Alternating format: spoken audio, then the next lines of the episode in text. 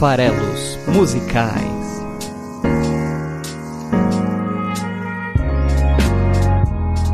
Fala aí, você que gosta de música! Meu nome é Paulo Farelos, esse aqui é o podcast Farelos Musicais. Sim, aqui no site esfarelado.com.br, tem também no Spotify, tem também no YouTube, toda quinta-feira a análise da letra de uma canção nacional ou internacional.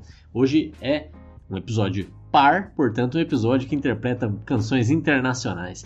Bom, hoje eu vou falar de The Verve, mas poderia muito bem ser sobre Rolling Stones, ou será ainda que eu poderia estar aqui para falar de Andrew Oldham Orchestra? Não, é o The Verve mesmo, mas esses outros nomes estão relacionados de alguma forma a esse grande sucesso dos anos 90, do final dos anos 90, da banda The Verve, que é Bittersweet Symphony, a música de hoje dos farelos musicais. E por que eu estou citando aqui os Rolling Stones? Porque é, no álbum Out of Our Heads, de 65, 1965, é, o quinteto britânico lançou a canção The Last Time. E essa canção, The Last Time, acho que vale a pena você ouvir. Eu vou deixar o link aqui no post para você ouvir no YouTube, uma apresentação ao vivo da banda. Tem uma sonoridade muito característica que você provavelmente vai reconhecer, mas uma letra que nada tem a ver com a letra de Bittersweet Symphony. E essa canção, The Last Time, foi depois uma das canções escolhidas para o repertório do álbum The Rolling Stones Songbook, do Andrew Oldham Orchestra. E a ideia ali era justamente fazer uma versão orquestrada de alguns sucessos dos Rolling Stones, incluindo essa canção. Então, se você for lá neste álbum do Andrew Oldham Orchestra e, e ouvir a versão instrumental de The Last Time dos Rolling Stones, se você ouvir especialmente o trecho que vai, por exemplo, de 18 segundos até 30 segundos, você vai entender do que eu estou falando. É exatamente o trecho que foi depois é, sampleado e aproveitado na versão do Verve. Então a música, a parte instrumental, vem daí. Ela é feita por ninguém menos do que Mick Jagger e Keith Richards e depois arranjada, rearranjada por Andrew Oldham. E esta versão faz inclusive com que a canção aí tenha direitos autorais controversamente disputados entre é, a dupla dos Rolling Stones e o pessoal do Verve. Então a gente está de volta aí há 23 anos atrás, lá em 97, para a canção do ano, segundo a revista Rolling Stone. Será que teve conflito de interesse nessa decisão da Rolling Stone? Escolheu a música dos Rolling Stones? Não, brincadeira. A Rolling Stone realmente elegeu Bittersweet Symphony como a música do ano de 97. E aí, eu tô aqui resgatando essa música, não tem nenhum grande motivo para ter escolhido essa canção para o episódio de hoje. Talvez aí o fato de ser o episódio 96, essa música ter sido composta ali em 96. Hum, será? Pode ser. No ano de 96 tivemos essa grande canção de 96, 97, 98, final da década que vale até hoje. Talvez também possa ser porque finalmente esse debate sobre a participação nos royalties do Mick Jagger e do Keith Richards tenha chegado a um fim e eles tenham cedido seus direitos sobre a canção finalmente para o Richard Ashcroft da banda The Verve que agora é o autor único e é, é, finalmente ele vai começar a receber durante mais de 20 anos. Isso aconteceu no ano passado, em maio do ano passado, essa decisão deles abrirem mão dos direitos sobre a canção. É, então agora passa a ser realmente do Ashcroft a versão de Bittersweet Symphony. Então é isso. Vamos então justificar aqui a escolha de uma forma um pouco estranha, tem nenhum grande evento relacionado, mas fica aí essa brincadeira com 96-97. O importante aqui é dizer que nós estamos sim é, no esfarelado.com.br. Deixe os seus comentários sobre esse episódio, os episódios anteriores, já são aí 96 como o de hoje. Mas também queria falar que estamos em todas as redes sociais. Então, é, gosta do esfarelado? Acha legal o que a gente faz aqui? Tem novidade chegando. Finalmente, realmente vamos para o YouTube. Assim, todas as segundas-feiras, incluindo essa que passou, é, estaremos com uma live no YouTube Fiquem atentos, por volta das 8, 8 e meia, vou ter o meu próprio linha de passe. Por que não? Vamos falar de futebol, eu e amigos e convidados, é, ou não, né? Porque a solidão também faz parte aí da, da, da produção de conteúdos aqui do Esfarelado. Estaremos no YouTube, é, onde a gente também publica o próprio Farelos Musicais. Estamos no Instagram, né, esfarelado.com.br, dá para procurar a gente lá, e no Twitter, arroba o esfarelado. No Spotify, além de você seguir o podcast, se você está ouvindo no Spotify, Se você não está ouvindo, vai lá no Spotify, procura por Farelas Musicais e aperta seguir para saber que você gosta do programa. É uma métrica que a gente acompanha aqui. Saber quantas pessoas seguem e ouvem toda semana o Farelas Musicais. Então vai lá e segue a gente no Spotify. Fala para seus amigos que a gente existe, que a gente é legal, tá? Ajuda a gente a ser mais conhecido. Bom, vamos lá então, mergulhar um pouco hoje, antes de falar da letra de Bittersweet Symphony, falar um pouquinho sobre a banda, a banda The Verve, que é uma banda que foi fundada antes dos anos 90, mas a sua principal trajetória ocorreu durante os anos 90. Ela foi fundada, na verdade, no final da década de 80, no ano de 89, tendo como seu líder principal aí, membro o guitarrista, vocalista Richard Ashcroft. Como cofundadores da banda temos o outro guitarrista, Nick McCabe, o baixista Simon Jones e o baterista Peter Salisbury. Eles fazem um pop rock, né? É, na Inglaterra esse gênero pop rock acabou, por estar na, na ilha britânica, é, acabou ficando conhecido mundialmente como Britpop, que é um rock, na verdade, né? É, é, é rock, mas é um rock popular, todo mundo ouve, ficou como um pouco de referência ali. E, e a Inglaterra realmente produziu grandes nomes aí do, do, do pop rock mundial, né? Eu já citei os Rolling Stones, os Beatles, nem precisava, mas nessa década de 90, especialmente quando esse termo até se popularizou mais, tínhamos aí três grandes nomes do Britpop, que é Oasis, todo mundo também conhece o Oasis, né? mais conhecido que, os, que Jesus, mais conhecido que os Beatles, é, segundo eles próprios isso. O Blur, que é uma outra banda que eu curto demais. A Song 2, uma provocação ao movimento grunge, uma música fantástica, com um clipe fantástico inclusive também. E o próprio The Verve, a banda de hoje. Foram os três grandes expoentes aí do, do movimento Britpop.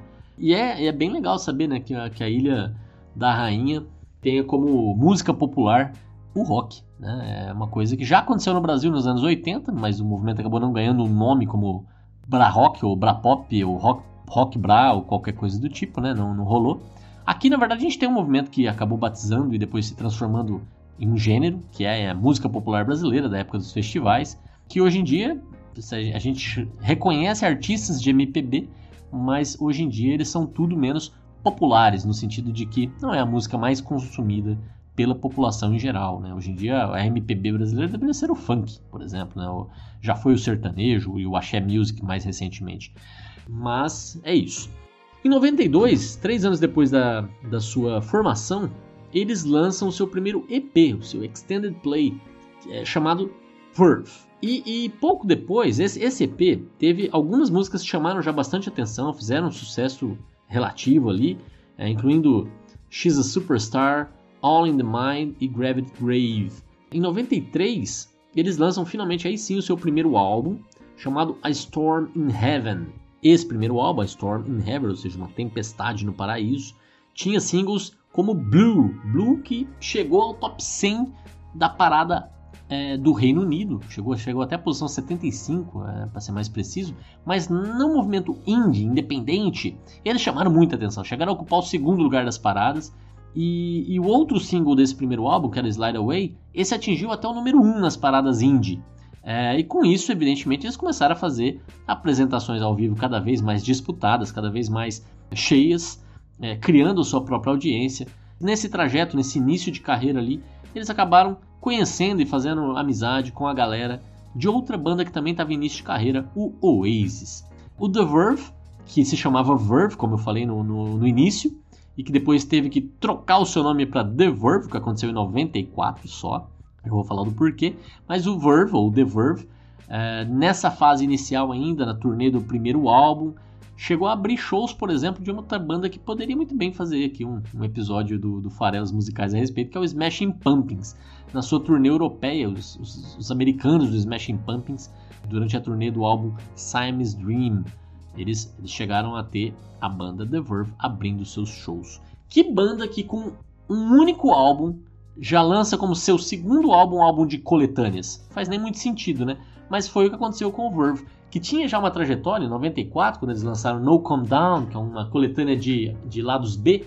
Isso aconteceu porque justamente eles tinham já cinco anos aí de estrada, mas só um álbum lançado. E, e com isso, muitas composições que acabaram sendo feitas, é, usadas nos shows, usadas nas apresentações, mas não tinham aparecido no seu primeiro álbum. Então eles lançam uma coletânea de B-sides. É, em 94, como eu já falei, é o ano em que eles também têm que incluir um The no seu nome da banda, The Verve, ao invés de somente Verve. Por quê? Porque já existia um selo de jazz, né? uma, uma gravadora de jazz, uma distribuidora de música de jazz chamada Verve Records. E como é do mesmo segmento e era antecessora à banda, eles tiveram que se diferenciar e a diferenciação se deu simplesmente adicionando o, o artigo no nome. Nesse ano de 94 também eles vão fazer uma turnê americana, deixam eles muito, muito loucos, é, muito drogas é, e rock and roll nesse, nesse momento da carreira deles, para se apresentar, incluindo aí o Lola Palusa, né, grande festival de música. Então já com o primeiro álbum, sucesso bombando e o Verve tocando fora do Reino Unido. Em 95 eles lançam finalmente o seu segundo álbum de estúdio, a Northern Soul, que tinha singles como This Is Music, que atingiu pela primeira vez uma posição bem significativa na parada é, do Reino Unido, 35 lugar. Eles só foram melhorando essa posição com os singles seguintes desse álbum, como por exemplo On Your Own, que chegou ao 28º posto, e History, que chegou ao 24º lugar. Mas quando History foi lançado, History fazendo história, eles decidiram desmanchar a banda. Então, o sucesso foi aumentando e, ao invés de comemorar, celebrar se preparar para o estrelato, eles decidem encerrar a banda logo ali no seu segundo trabalho e cada vez mais galgando posições nas paradas do Reino Unido. A canção título desse álbum, a canção título de A Northern Soul, foi dedicada pelo Ashcroft ao Noel Gallagher, do Oasis. E aí, como uma forma até de retribuição, no icônico álbum What's the Story Morning Glory, a canção Cast No Shadow também é dedicada de volta ao Ashcroft. Então eles eram parças, eram amiguinhos, realmente ali em 95 estava no auge, a banda acaba. A principal desavença que acontecia era justamente entre o Ashcroft e o McCabe, o outro guitarrista da banda, o, o guitarrista líder da banda, o Nick McCabe, e eles acabaram se desentendendo e, e decidiram não continuar com uh, o The Verve. Passado pouco tempo, na verdade, depois desse desmanche, os outros três membros se reuniram, começaram a tocar de novo, contrataram um outro guitarrista, o Simon Tong, era na verdade um amigo de escola, foi ele que ensinou inclusive o Ashcroft a tocar guitarra. E para quem não reconhece, o Simon Tong é um cara que fez história também no, na década de 2000, depois de sair do Verve, já antecipando aqui o spoiler, tocando no próprio Blur, a outra banda aí do, do Britpop, e no Gorillaz, que também é do Damon Albarn, aquele maluco do Blur, enfim, que tem mil projetos, né? Tocou ali por quase uma década no, no Blur, o, o Simon Tong. Nessa época ele veio para substituir o McCabe, mas aí né, voltou a ser um quarteto, voltaram a fazer apresentações ao vivo, e aí o, o, o amigo Ashcroft, que é o gênio criativo da banda, falou assim: tá faltando alguma coisa, isso aqui não é The Verve. E em 97 ele resolve chamar o McCabe de volta, fala: não, chega aí, vamos lá, tá faltando alguma coisa que a gente precisa de, de, de uma guitarra diferente do que a gente está encontrando, isso não tá soando como a gente soava, e conseguiu convencer ele a voltar. E aí ele participou da reta final das gravações do terceiro álbum da banda chamado Urban Hymns, ou seja, os hinos urbanos. O Tong não saiu da banda, então a banda nesse momento virou um quinteto. Né? Então tinha guitarras sobrando ali, né? Tinha a guitarra do McCabe de volta, a guitarra do Tong continuando, a, a própria guitarra do Ashcroft como parte da banda, era uma loucura. E o Euron Hines tinha a música de hoje dos farelos musicais, que é o grande hit da banda. É a banda é a, é a, se tornou até um, uma espécie de hino urbano, é, não só para a banda, mas para o próprio movimento Britpop. É uma música que realmente se tornou icônica, clássica ela já estreou em segundo lugar, de tanto sucesso que ela fez. O single seguinte, curiosamente, já conseguiu estrear em primeiro, muito puxado pelo sucesso que o Verve estava fazendo naquele momento. Então a segunda canção, segundo single desse álbum, que é The Drugs Don't Work, As Drogas Não Funcionam, é, já estreou em número 1. Um. E tiveram outros singles maravilhosos. Esse é um álbum realmente muito bacana do Verve. O terceiro single era Lucky Man, uma música também que acho que todo mundo aí que ouvir vai reconhecer. O próprio álbum, pela primeira vez, alcançou o número 1 um nas paradas, batendo o rival Be Here Now, super aguardado do Oasis. Toma essa. Então, vejam só, né? É, foi um álbum e uma música que realmente tem tudo aí para picar, né? Uma música que vai ainda ser usada é, e já foi usada tantas vezes em filmes, em, em outras ocasiões. É uma música que vai durar muito mais tempo. Então, foi a grande música do ano. Fez muito sucesso nos Estados Unidos também, Bitter Sweet Symphony, é, já estreou em 12 lugar na parada americana, foi a melhor posição de todos os tempos do Verve lá nos Estados Unidos. O álbum já ficou também no top 30 lá na, parada americana. Essa canção em 99 foi indicada como a melhor canção de rock no Grammy. E já que eles estavam de novo estourando, fazendo muito sucesso, o que, que acontece? A banda resolve finalizar suas atividades de novo por conta de desgaste, de briga. É, eles perceberam que na verdade não dava certo juntos. Eles tinham feito uma primeira separação ali no final de 95 e aí fizeram esse, essa tentativa de reunião, gravaram um álbum maravilhoso, um álbum que fez um sucesso estrondoso e, e culminou numa nova separação. E eles chegaram até a falar, depois dessa separação, acho que foi uma frase também do, do Ashcroft, dizendo assim: mais fácil vocês reunirem os Beatles de novo do que reunir a gente num palco de novo. Você vê, né? Como a coisa parece que não tem jeito e como o mundo dá voltas. Por quê? Porque depois de lançar em 2004, aí cinco anos depois, um álbum de coletânea chamado This Is Music, que incluía duas canções inéditas não aproveitadas, eles voltaram a tocar junto. Veja você, em 2007, nada como alguns aninhos aí para refrescar as cabeças de todo mundo, voltaram a se apresentar ao vivo em alguns festivais em 2007 e em 2008 lançaram um álbum novo. Para quem nunca mais ia se reunir, chegaram até poder gravar mais um álbum, o quarto álbum, Fourth, que tinha como single Love Is Noise, que chegou a ser o número 4 na parada britânica. O álbum alcançou o número 1, recebeu críticas super positivas e o que acontece com o Verve quando eles recebem críticas super positivas e estão fazendo um grande sucesso? Eles encerram as suas atividades. Isso aconteceu em 2009, pouco tempo depois, alguns meses depois do lançamento do seu quarto álbum, que até o momento, estou falando aqui em 2020, agosto de 2020, é realmente o último trabalho do Verve. Não vou afirmar que não vão voltar a se reunir, nem que é mais fácil reunir os Beatles de novo, porque eu não sou louco, né? Vai que mas até aqui realmente o Verve não voltou às atividades juntos. O Ashcroft tá com a carreira solo muito firme, é, já lançou vários álbuns, inclusive os três primeiros álbuns dele, o Salisbury do é, The Verve era o batera, e os demais também têm projetos paralelos. Então uma reunião vai ficando cada vez mais complicada mesmo. Talvez para apresentações ao vivo pode até rolar. É, o Salisbury, por exemplo, toca bateria ainda com o Charlatans, com o Black Rebel Motorcycle Club e o McCabe e o Jones estão juntos, então olha só, né, é, como as desavenças eram entre mesmo o McCabe e o Ashcroft. O McCabe hoje e o Jones estão juntos com a banda Black Submarine. Não é Yellow, não se confunda, Black Submarine. Então eles estão na ativa, tocando juntos aí já desde, desde 2008, se eu não estou enganado, então já tem mais de uma década é, nesse projeto alternativo.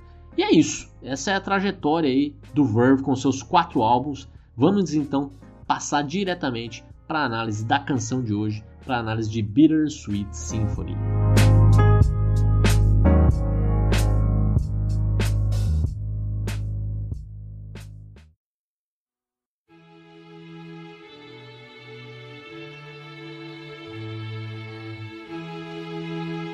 Para falar aqui da letra da canção, acho que é legal falar primeiro do que, que significa, né? Primeiro, verve. O que, que significa verve?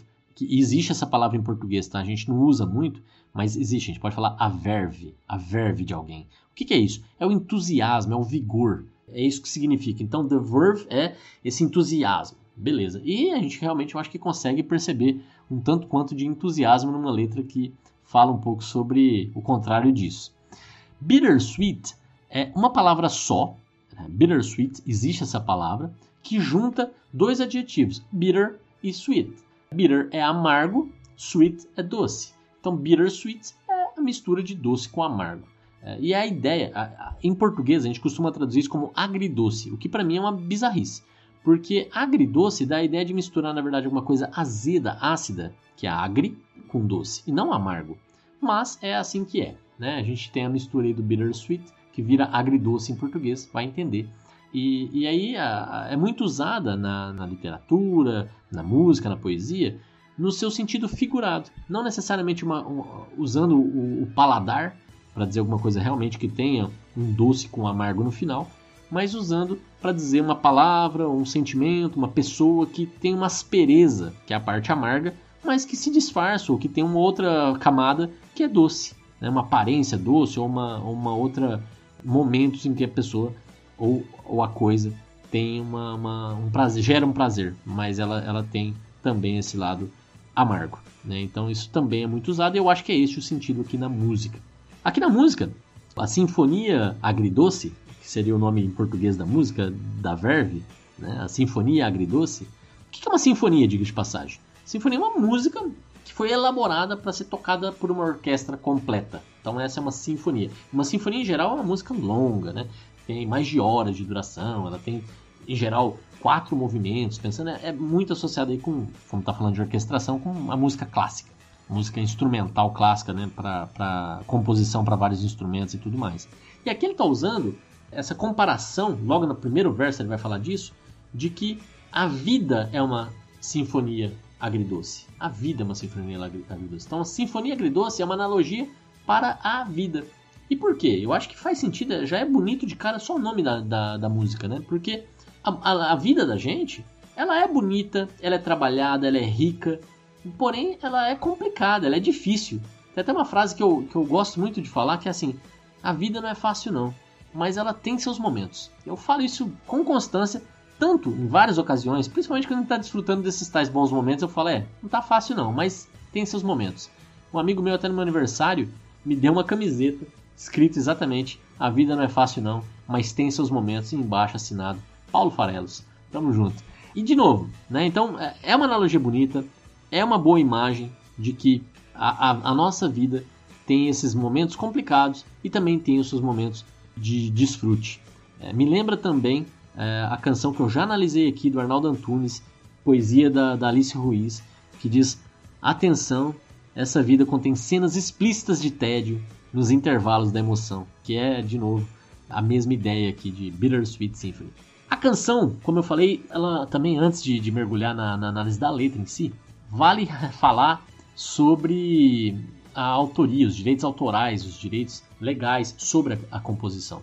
A parte musical, a parte instrumental, ela é inegavelmente composta pelo Mick Jagger e pelo Keith Richards, nessa canção chamada The Last Time de 65, que teve uma versão orquestrada e eles sabiam disso, eles não tentaram negar isso, né? não foi uma acusação de plágio. Só que eles entraram, o Ashcroft entrou com uma tentativa de liberar o uso desse sample que ele estava usando para a versão dele, cedendo 50%, 50 dos royalties. E eles citavam, era essa a parte deles, citavam Jagger e Richards como autores, era essa a, a proposta que eles tinham feito. E eles achavam que estava bem resolvido, mas a pessoa que cuida dos direitos autorais dos Rolling Stones, que estavam com os direitos sobre a música, nem consultaram Jagger Richards. Eles simplesmente falaram: não, não é assim não, você não tem esse direito, a canção daí já tinha sido lançada. Eles não quiseram nem negociar, eles pediram créditos totais, royalties 100% para os Rolling Stones, e isso se prolongou na justiça e só no ano passado, é, em 2019, é que o Keith Richards e o Mick Jagger resolveram finalmente repassar todo o crédito ao Verve. A letra é 100% do Ashcroft e ele não ganhou dinheiro com isso, né? até agora. É, todo o período em que a música estourou, fez um baita sucesso, encheu os cofres do Jagger e do Richards. Acredite se quiser. E é muito legal, a música fala sobre um certo desconforto com a própria vida que a pessoa tem, com as escolhas que ela faz, com quem ela é. E o videoclipe, que também vale a pena citar, e, e, e já são três penduricalhos que eu vou colocar aqui no episódio, mas vale a pena o videoclipe dessa música, que é basicamente o Ashcroft andando e fazendo lip sync, né? ou seja, dublagem, com, é, fingindo que está cantando, numa rua de uma cidade movimentada em que ele está andando em direção contrária ao fluxo de todas as pessoas. Então, basicamente, a câmera acompanha ele de frente e ele vai andando e de vez em quando ela mostra ele de costas e mostra as reações das pessoas que estão vindo na direção dele, mas é o tempo todo ele andando na direção contrária a todo mundo. E ele indiferente, ele trombando com as pessoas o tempo todo, é, sem parar, é ele, ele segue o fluxo dele, meio que não ligando para as outras pessoas que mostra essa, esse deslocamento, mostra a, a, temática da canção, tá ali no clipe, no audiovisual do clipe, dizendo é, eu, eu tô totalmente ao contrário, eu, eu, eu, não me importo muito com os outros, ou eu vou interagir durante a minha vida com várias pessoas aqui que vão cruzar o meu caminho, e, e só lá no final que ele encontra os outros componentes da banda, que daí sim vão se juntando a ele andando na mesma direção, e eu acho que tem um pouco dessa história também da música funcionar como um elemento de salvação, a arte funcionar como um elemento de salvação. e o grupo tá junto ali, acaba tendo essa temática. Apesar de eles se separarem todas as que eles fazem sucesso, o clipe traz um pouco essa, essa ideia de que a música pode ser a salvação. A parte instrumental, cheia de orquestração, eles trouxeram para esse álbum todo, os hinos urbanos, e também trouxeram para essa música que é marcante. O primeiro minuto inteiro da canção é orquestrado e isso nem aparece na versão do videoclipe. A versão do videoclipe é um minuto mais curta. Ela vai direto para o trecho que inicia também a canção, a, a, ou seja, a parte falada, a parte cantada da música. E aqui a gente pode fazer igual, tá? Eu acho que todo mundo vai reconhecer o sample que é repetido à exaustão. E, e acho que essa ideia também de repetição, repetição, repetição, repetição, por mais que tenha os seus, as suas emoções, como diz o Arnaldo Antunes e Alice Ruiz, a repetição também é, ela, ela torna o maçante até uma coisa que é bonita, até uma coisa que é, que é prazerosa, é uma coisa que é bem feita. E é isso que é a nossa vida, no fundo. Né? A gente tem que perceber o valor que ela tem, mas saber que é uma eterna repetição. Um dia depois do outro, depois do outro, depois do outro, depois do outro. É, é, é isso que é a nossa vida. É um eterno acordar e dormir separado por se alimentar, do ponto de vista puramente biológico aí. E tem até um, eu já falei sobre esse tema algumas vezes em outras canções, é, e, e, tem até um artigo muito legal que vale a pena você procurar, é, e um livro que trata sobre esse tema também, está debatido no artigo, que diz a vida não pode ser trabalhar de segunda a sexta e ir ao mercado no final de semana. E, e a música fala um pouco também sobre essa sensação. Vamos lá então, vamos direto então para a análise da canção. Eu vou falar aqui inicialmente a, primeira estrofe da música. Vou falar ela em português e depois, depois que eu já tiver falado ela em português, inverter um pouco a lógica hoje, aí eu vou ler ela em inglês, a versão original. E aí você pode ouvir é, ela e tentar entender. Ele canta com uma, umas pausas dramáticas e, e, a forma de cantar é muito característica também do Verve e do Ashcroft e, e faz toda a diferença para a canção. Cada palavra é pronunciada, é mascada devagarinho, ela, ela vai encaixando na melodia devagarinho. Né? Tem toda uma cadência para cantar essa música. E, e a música diz o seguinte: Pois esta vida é uma sinfonia agridoce, tentando pagar as contas. Você é um escravo do dinheiro até que você morre. Eu vou te levar pela única estrada que eu já segui. Você sabe, aquela que te leva aos lugares onde todas as veias se encontram. Sem mudanças, eu posso mudar, eu posso mudar, mas eu estou aqui em meu molde, aqui em meu molde. Mas eu sou um milhão de pessoas diferentes de um dia para o outro. Eu não posso mudar o meu molde. Não, não, não. É isso. Essa, essa é a primeira parte da música, acho bem bonita.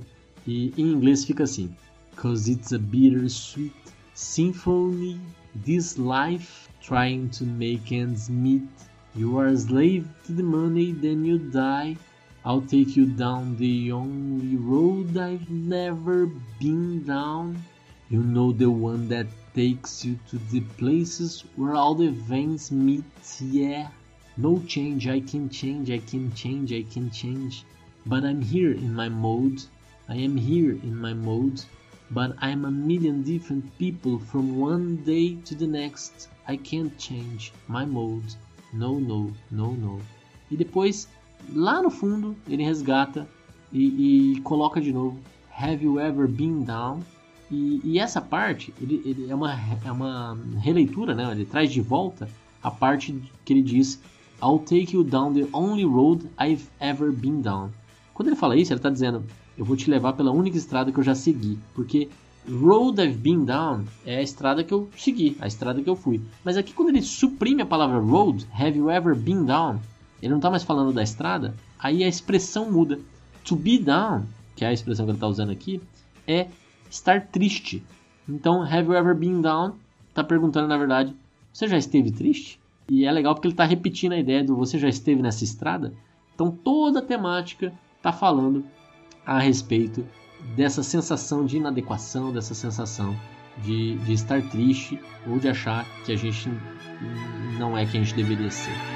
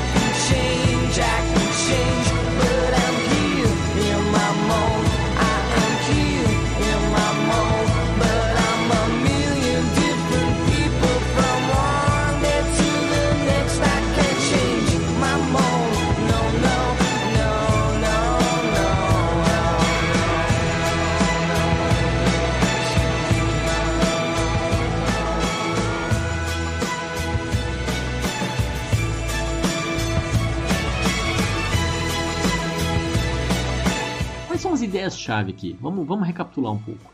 Explicitamente, ele está falando sobre essa inadequação e ele está falando sobre capitalismo de alguma forma aqui. Né? É, por que, que eu digo isso? Porque essa expressão trying to make ends meet, que li, de forma literal está assim, tentando fazer os, os fins se encontrarem, ou seja, juntar uma ponta na outra, essa expressão, na verdade, ela quer dizer to make ends meet significa balancear quanto você ganha com quanto você gasta. Essa expressão tem esse significado. Você usa ela quando você quer dizer assim: nossa, eu tô aqui no Brasil seria algo como é, vender o almoço para comprar a janta. Essa é a expressão que, que, que soa como make ends meet. E essa expressão né, relata ali uma situação precária, né? Você, tá, você pode inclusive usar ela quando não só você está com uma situação precária financeira, no caso da expressão em inglês, você também pode usar quando você está em risco, quando você está em perigo. É uma situação precária, uma situação difícil. E só que em seguida ele, ele remete à situação financeira, porque ele fala você é um escravo do dinheiro até que você morre. E aí é a tal da corrida dos ratos, né? Aquela ideia de que a gente trabalha de segunda a sexta para poder fazer o mercado no final de semana. Que a nossa vida passa a ser uma eterna luta pela sobrevivência. E isso vai variar, evidentemente, de acordo com a sua classe social, digamos assim, de acordo com o seu berço, de onde você nasceu, que vai, lógico, mudar as suas oportunidades na vida. Mas a mensagem aqui está muito essa, né? Você é um escravo do dinheiro. Não importa nem quanto você ganha, no fundo, quando a gente para para pensar. E isso é o capitalismo, que precisa ter consumidores, mais do que só pessoas, você precisa ter consumidores para a roda girar. Essa pandemia está ensinando muito isso para a gente. Ao fazer a gente ficar preso em casa, ia ter que rever até nossos padrões de consumo, ia ter muitas pessoas com perda de receita, a repensar o que é prioritário, o que é importante. E muitas vezes a gente vai perceber que a gente tem sim escolha. A gente não tem escolha hoje, infelizmente, de escolher outros modelos de forma global, né, de, de sistemas econômicos. A gente está sujeito ao capitalismo. Ele pode ser mais ou menos humano, mais ou menos selvagem, mas ele é o modelo que funciona mundo afora. Agora, o quanto você vai ser escravo do dinheiro, isso depende um pouco de você. Qual é o teu patamar de vida ideal? Ou seja, quanto você precisa para ter a vida que você quer? Isso tem a ver com as nossas ambições também, isso tem a ver com as nossas escolhas, isso tem a ver com as nossas prioridades. Então a gente pode sim tentar diminuir as nossas necessidades, entender que o que é importante de verdade, vai perceber que talvez as relações humanas são muito mais importantes do que o carro do ano. E esse tipo de escolha vai fazer você deixar de ser escravo você conseguir pelo menos atingir mais facilmente o mínimo necessário para você ter a vida que você quer e não gerar frustração. Então, essa escravidão tem um pouco a ver com escolhas de padrão de vida, tem um pouco a ver e tudo a ver com o capitalismo. Essas são ideias chaves né, do, do que ele está falando, o tamanho da sua dependência. Mas aqui, de uma forma geral, você vende o almoço para pagar a janta, você acaba se transformando esse escravo do dinheiro. E ele fala que vai te levar na única estrada que ele conhece, a única estrada que ele já atravessou. Isso tem um pouco a ver também com a questão do capitalismo, né? Porque como a gente falou, como é que uma sociedade pode oferecer alternativas se ela só tem um caminho, se tudo funciona da mesma forma. Então como é que você sabe se uma coisa é melhor ou pior que a outra, se você não experimenta a outra, se você não tem como experimentar a outra? E como é que uma pessoa pode escolher um caminho ou outro caminho se ela só conhece uma estrada, se ela sempre faz as coisas da mesma forma, se ela já está viciada, não, nem reflete mais a respeito se aquilo é a melhor ou, ou não das escolhas. Né? Então, ele vai levar a gente para o único caminho que ele conhece. E, e, esse único caminho que ele conhece é o que ele vai ensinar para os filhos dele, é o que ele vai olhar que o vizinho está fazendo, e assim a gente perpetua como verdade absoluta uma coisa que pode ter questionamentos e que pode muito bem ser diferente. Mas esse caminho, esse único caminho que ele conhece, que é o qual ele vai levar a gente, você sabe, é aquele que te leva aos lugares onde todas as veias se encontram. Qual é o lugar onde todas as vezes se encontram? Será o coração? Será que ele está falando aqui um pouco sobre as experiências humanas? Aí foge um pouco da interpretação que eu estava dando sobre a única estrada que ele, que ele conhece. Mas pode não ser o coração. Tem muita gente que acha, inclusive, que essa música fala sobre drogas. Como acham que todas as músicas de rock falam sobre drogas, inclusive, né? Essa seria mais uma. E aí, literalmente, falando sobre as picadas para injeção de drogas na, na corrente sanguínea, que acabam levando eventualmente um dia a, ao êxtase, mas também com o passar do tempo e das picadas a, a morte. Né? Então, aqui também ele pode estar falando de, de veias no sentido da, das estradas, né? E de, de, todos os caminhos levam a Roma, que ele pode estar falando muito bem de que da morte, mas de outra forma, né? Não importa muito as estradas que a gente vai seguir, eu conheço as minhas, você tem as suas, mas todos os lugares, todas as escolhas que a gente faz vão pulsar até um dia se encontrar, se encontrar no final da nossa trajetória. Pode ser. Mas gosto aqui de pensar que ele realmente está falando do elemento humano. E essa, essa única estrada que ele já seguiu, que leva a, ao coração, leva às emoções, é o que faria com que a gente conseguisse eventualmente escapar dessa escravidão que o dinheiro ou o capitalismo podem nos proporcionar. E essa vida de conflito, essa vida que varia entre buscar ser feliz, seja lá o que isso for, e, e, buscar sobreviver e buscar atingir as expectativas suas, da sociedade, expectativas dos seus pares, dos seus próximos, da sua família, enfim, faz com que a gente tenha um molde, a gente realmente tenha expectativas criadas quanto ao nosso comportamento, quanto a nós, aonde a gente pode chegar, ao quem a gente tem que ser. E essas expectativas são difíceis de atender, principalmente quando elas não são nossas. E ele vem falar um pouco disso. Ele fala no change, inicialmente, sem mudanças. Depois ele diz I can change, I can't change, I can change. Eu posso mudar, eu não posso mudar. Fica um pouco ambíguo, inclusive, se ele está falando can or can. Eu posso ou não posso. Eu assumo sempre que é posso. Ele, ele acredita na mudança. Não tem mudança, mas ele pode mudar. E ele olha e fala assim, but, que é uma palavra importante aqui, que é o mas, porém, eu tô aqui no meu molde. Aqui no meu molde.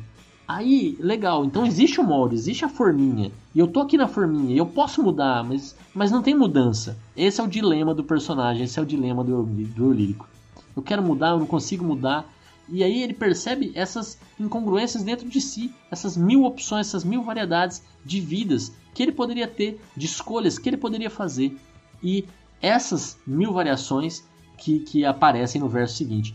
But I am a million different people from one day to the next. Mas eu sou um milhão de pessoas diferentes de um dia para o outro. Ou seja, eu estou o tempo todo em mudança, eu sou uma constante mudança, eu sou uma metamorfose ambulante, como já diria o nosso Raul Seixas. E aí ele diz realmente: I can't change my mode. Ele não consegue mudar o molde. E isso é muito legal porque a gente está falando sobre sociedade. Então, eu não consigo mudar o que as pessoas esperam. Eu não consigo mudar aonde acham que eu deveria estar. Eu, isso eu não consigo mudar. É muito difícil de mudar. Qual é o molde? Eu não consigo mudar. E aí vem meio que um desespero. Ele fica repetindo não, não, não, não, não, não várias vezes. E depois ele pergunta: Have you ever been down? Você já esteve triste? Porque o molde a gente não muda. Esse é o grande desafio. A gente tem que entender isso. As expectativas dos outros elas são imutáveis ou muito dificilmente alteráveis. Para a maioria das pessoas é imutável. Então, como as pessoas te percebem como elas gostariam que você fosse, não adianta. Isso você não vai conseguir mudar. Mas isso não significa que você não pode ser um milhão de pessoas diferentes de um dia para o outro. Ou seja, você pode transformar totalmente quem você é, mas você tem que estar disposto a mudar. E ao mudar, você vai perceber que o molde vai ficar igual, mas você vai ser outro. E você vai estar mais satisfeito, porque você escolheu quem você vai ser, não você tentou se adaptar ao molde que a sociedade estabeleceu para você. É, essa é um pouco a ideia, o molde representando aí a insatisfação, o molde representando é, o modelo que nem sempre a gente tem que seguir ou que a gente quer seguir, a não ser que a gente queira ser um escravo do dinheiro, a não ser que a gente queira é, make ends meet. É isso. Bom, vou passar agora para a segunda parte da canção, a segunda estrofe da canção, que diz o seguinte, em português primeiro. Bem, eu nunca orei, mas hoje à noite eu estou de joelhos. Preciso ouvir alguns sons que reconheçam a dor em mim. Deixo a melodia brilhar, deixo-a limpar minha mente. Me sinto livre agora, mas as ondas de ar são limpas e não há ninguém cantando para mim agora. Sem mudanças, eu não posso mudar, eu posso mudar, eu posso mudar e repete até I can't change my mode. Então vem toda a ideia original. Em inglês fica assim: Well, I never pray, but tonight I'm on my knees, yeah. I need to hear some sounds that recognize the pain in me, yeah. I let the melody shine, let it cleanse my mind. I feel free now. But the airwaves are clean and there's nobody singing to me now. No change, I can't change, I can change, I can change, but I'm here in my mode. I'm here in my mode. And I'm a million different people from one day to the next. I can't change my mode. No, no, no, no, no. Pessoal, a ideia aqui é parecida, só que agora sim ele está resgatando a ideia que eu trouxe lá do videoclipe, de que a música pode ser a salvação, a arte pode ser a salvação, a religião pode ser a salvação, o sexo pode ser a salvação, o encontro, o relacionamento com outras pessoas, a, a própria perpetuação da espécie, mas construção de uma família, é, passar valores, perceber a, a, beleza da vida sendo, sendo criada por você próprio. Então tem vários caminhos para você preencher esse vazio, é, para você olhar para o molde, mas olhar para ele de fora e saber aonde você quer ser parecido com o molde, onde você não quer ser, aonde você quer ser único. E você pode buscar isso na religiosidade, você pode buscar isso em várias formas, você pode buscar isso na arte. E ele vai cantar aqui que ele nunca orou, então ele nunca foi uma pessoa religiosa. Ele diz, well, I never pray. Eu nunca oro, eu nunca rezo. But, então esse but para mim dá uma sensação de hoje sim, né? A lá Kleber Machado. Então, eu nunca rezo, but tonight, mas hoje à noite, I'm on my knees, eu estou de joelhos, e yeah. é. Então aqui ele foi orar, hoje ele foi buscar essa religiosidade, ele foi buscar essa espiritualidade que ele não tem no dia a dia. Por quê? Porque ele, ele, ele não está mais querendo se adequar ao molde, ele está querendo mudanças. Mudanças, por exemplo, buscar alternativas. E quantas e quantas pessoas não buscam alternativas na religião para o seu vazio interno? A outra forma é a própria oração ou a música, já que ele é um artista, servir como, como válvula de escape. Então ele diz: preciso ouvir alguns sons que reconheçam a dor em mim. É a música, é a arte, ou é a oração, a palavra que ele está dizendo em voz alta ali para que Deus ouça. Deixo a melodia brilhar, deixo-a limpar minha mente. Percebe que o poder curativo que a arte ou que a religião, nesse caso, está trazendo para ele. Eu me sinto livre agora. Ele consegue estar tá bem, ele consegue estar tá livre, ele consegue estar tá em paz.